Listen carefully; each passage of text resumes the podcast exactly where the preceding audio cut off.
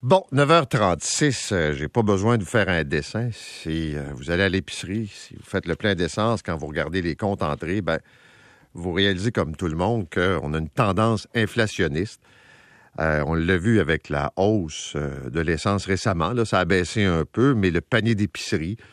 puis la semaine dernière, on vous expliquait que certains produits coûtent plus cher, mais sont moins frais. Bref, ça a un impact direct sur votre portefeuille. Puis la question générale que je vous pose ce matin, puis on va aller en tribune tantôt, mais comment vous gérez votre budget? Et je voulais un peu euh, déblayer ça ce matin avec notre ami Pierre-Yves. Euh, Pierre-Yves, quand tu regardes ça, euh, c'est quoi le premier commentaire qui te vient en tête? On coupe d'indépenses, on s'ajuste, on s'énerve pas, qu'est-ce qu'on fait? A, le commentaire, c'est que les biens qui sont primordiaux, disons, sont ceux qui subissent le plus de contre-coups. L'alimentation, le logement et le transport. Parce que c'est les trois postes où est-ce qu'on est relativement inélastique. On est dans une position de logement, une position de transport, puis on doit manger. Et donc, ça, tu peux pas dire, ah, je vais m'acheter moins de vêtements, euh, je vais faire moins de loisirs, je vais boire moins d'alcool. Et c'est pour ça que les taux d'inflation sur ces produits-là sont plus élevés. Le deuxième commentaire que j'aurais, c'est euh, c'est notre réaction de toujours être en au moment présent sur des finances personnelles alors que c'est une vie durant. Et, et ma réaction présentement, c'est colmater les, les fuites, si tu veux. Et une des bonnes réactions que je trouve, c'est de regarder son budget et dire Y a-tu, excuse-moi, un peu de d'air que je peux me donner?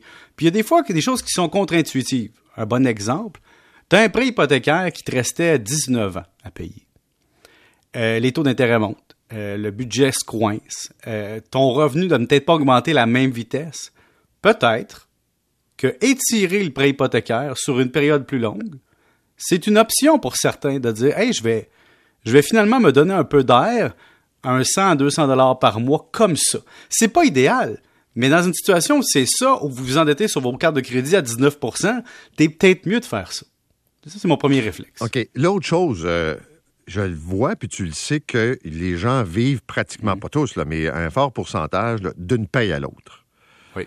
Euh, je, quand il y a une panne de dépôt, euh, une panne informatique, là, je peux te dire que. Le jeudi matin, quand la paie rentre pas, là, Oups, moi, je me euh, lève à 4h30, mais il y a des gens qui sont déjà au courant. Hein. Oui, ben, puis des courriels entrent assez rapidement. Mais donc, ça veut dire qu'il y a des gens là, qui, par exemple, quand tu calcules l'hypothèque, tu tes trois sources, le transport, la bouffe, puis le logement, ça peut pas bouger, là, même de, 100 pièces par mois ou de 150 pièces par mois, tout ça, il y, a, des gens qui peuvent pas assumer une facture additionnelle, mettons, de 300-400 pièces de plus par mois. Non, puis dans la, situation actuelle, ce qui est, fatigant aussi, c'est quand à une période inflationniste, les changements de choix sont coûteux. Je te donne un exemple. Tu dis, OK, je vais, je vais plus avoir de voiture neuve, je vais acheter une voiture usagée, mais là, il y a un goulot d'étranglement sur la production.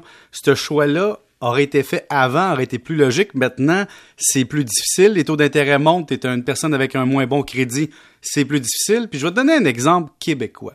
Puis je vais te donner des. Je te donne un exemple. Tu as un VUS de Chevrolet ou tu as une sous-compacte de Chevrolet. Je te donne un exemple de modèle. La Spark, 12 000 plus taxes, OK? La Trax, c'est 25 000 Et donc, c'est du simple au double.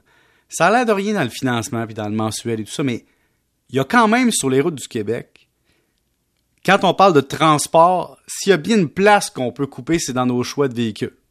De se contenter d'un peu moins de confort puis de retourner un, un, plein d'essence moins, moins cher. Et ça, c'est sûr qu'il y a plein de gens qui peuvent réduire. Ça, c'est une chose à moyen terme. C'est sûr que d'un matin, tu as déjà ton auto.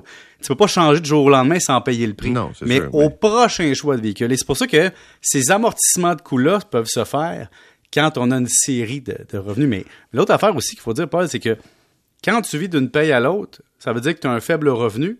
Le gouvernement t'aide beaucoup aussi. Et, ça, ça c'est important de dire qu'il ne faut pas regarder la paye brute seulement de la personne, mais aussi ce que la personne reçoit des, autres secteurs gouvernementaux. Il y a un auditeur qui m'a écrit, puis ça, ça, va être ma dernière question avant qu'on ouvre les lignes, qui dit on sort d'une période de confinement. Oui à des degrés euh, différents d'intensité. Là, on a dit aux gens, bon, ben là, vous sortez pas, vous limitez vos contacts, on ferme les restos, on ferme les bars. Puis là, il me dit, alors que tout ça redevient maintenant accessible, j'ai l'impression que l'inflation me confine à nouveau. C'est-à-dire que là, les restos, ça coûte cher, les bars, ça coûte cher. Euh, me déplacer, ça coûte cher. C'est comme si on me retournait en confinement. Ça veut dire que tu, retournes en mode lèche-vitrine, c'est-à-dire que tu as le droit de sortir de chez vous, mais tu n'as plus la capacité de consommer comme avant. Exact. Et, je peux te dire une chose sur les prix qu'on paye. Oui. C'est un équilibre de marché, hein, et ça fait en sorte qu'il y a toujours des gens qui vont être en dessous de la capacité de l'équilibre de marché et toujours des gens qui vont être en haut. Donc, des gens pour qui c'est facile de payer et des gens pour qui c'est difficile. Le problème en choc inflationniste, c'est qu'on est une gang d'un coup. Là, je m'inclus pas, là, mais je dis, il y a une gang de personnes d'un coup qui, eux, passent de au-dessus de l'équilibre à en dessous de l'équilibre. Et eux réalisent que le choc inflationniste a un, impact sur leur vie quotidienne. Et donc, on ne pourra jamais avoir dans un marché de concurrence pure et parfaite un prix d'équilibre où tout le monde est capable de payer.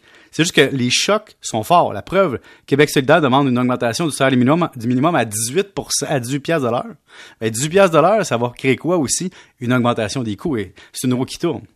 Pierre-Yves, merci beaucoup de ton éclairage. Fait plaisir. Toujours apprécié. Alors, on va ouvrir nos euh, circuits téléphoniques. Je vous invite à nous appeler euh, puis nous dire comment vous, personnellement, vous ajustez votre budget. Peut-être que ça ne vous touche pas pantoute, que vous avez assez de revenus pour dire, ben, ça va se stabiliser. Mais je pense à des gens retraités qui ont des revenus beaucoup plus fixes, euh, puis qui, pour qui le portefeuille peut être en train d'encaisser actuellement. Puis d'autres qui disent, ben on a eu quand même euh, de bonnes augmentations de revenus, mais là, euh, on s'est acheté avec la pandémie, je sais pas moi, une plus grosse maison, on a acheté un chalet, on s'est acheté des véhicules plus imposants. bref, notre rythme de vie a augmenté, puis là, on est en train d'absorber les coûts. Alors, comment vous gérez ça, votre budget, actuellement? 514 790 9850 514 790 9850 Dites-moi comment vous gérez votre portefeuille. Vous coupez dans quoi? Vous travaillez plus? Qu'est-ce que vous faites? 514 790 9850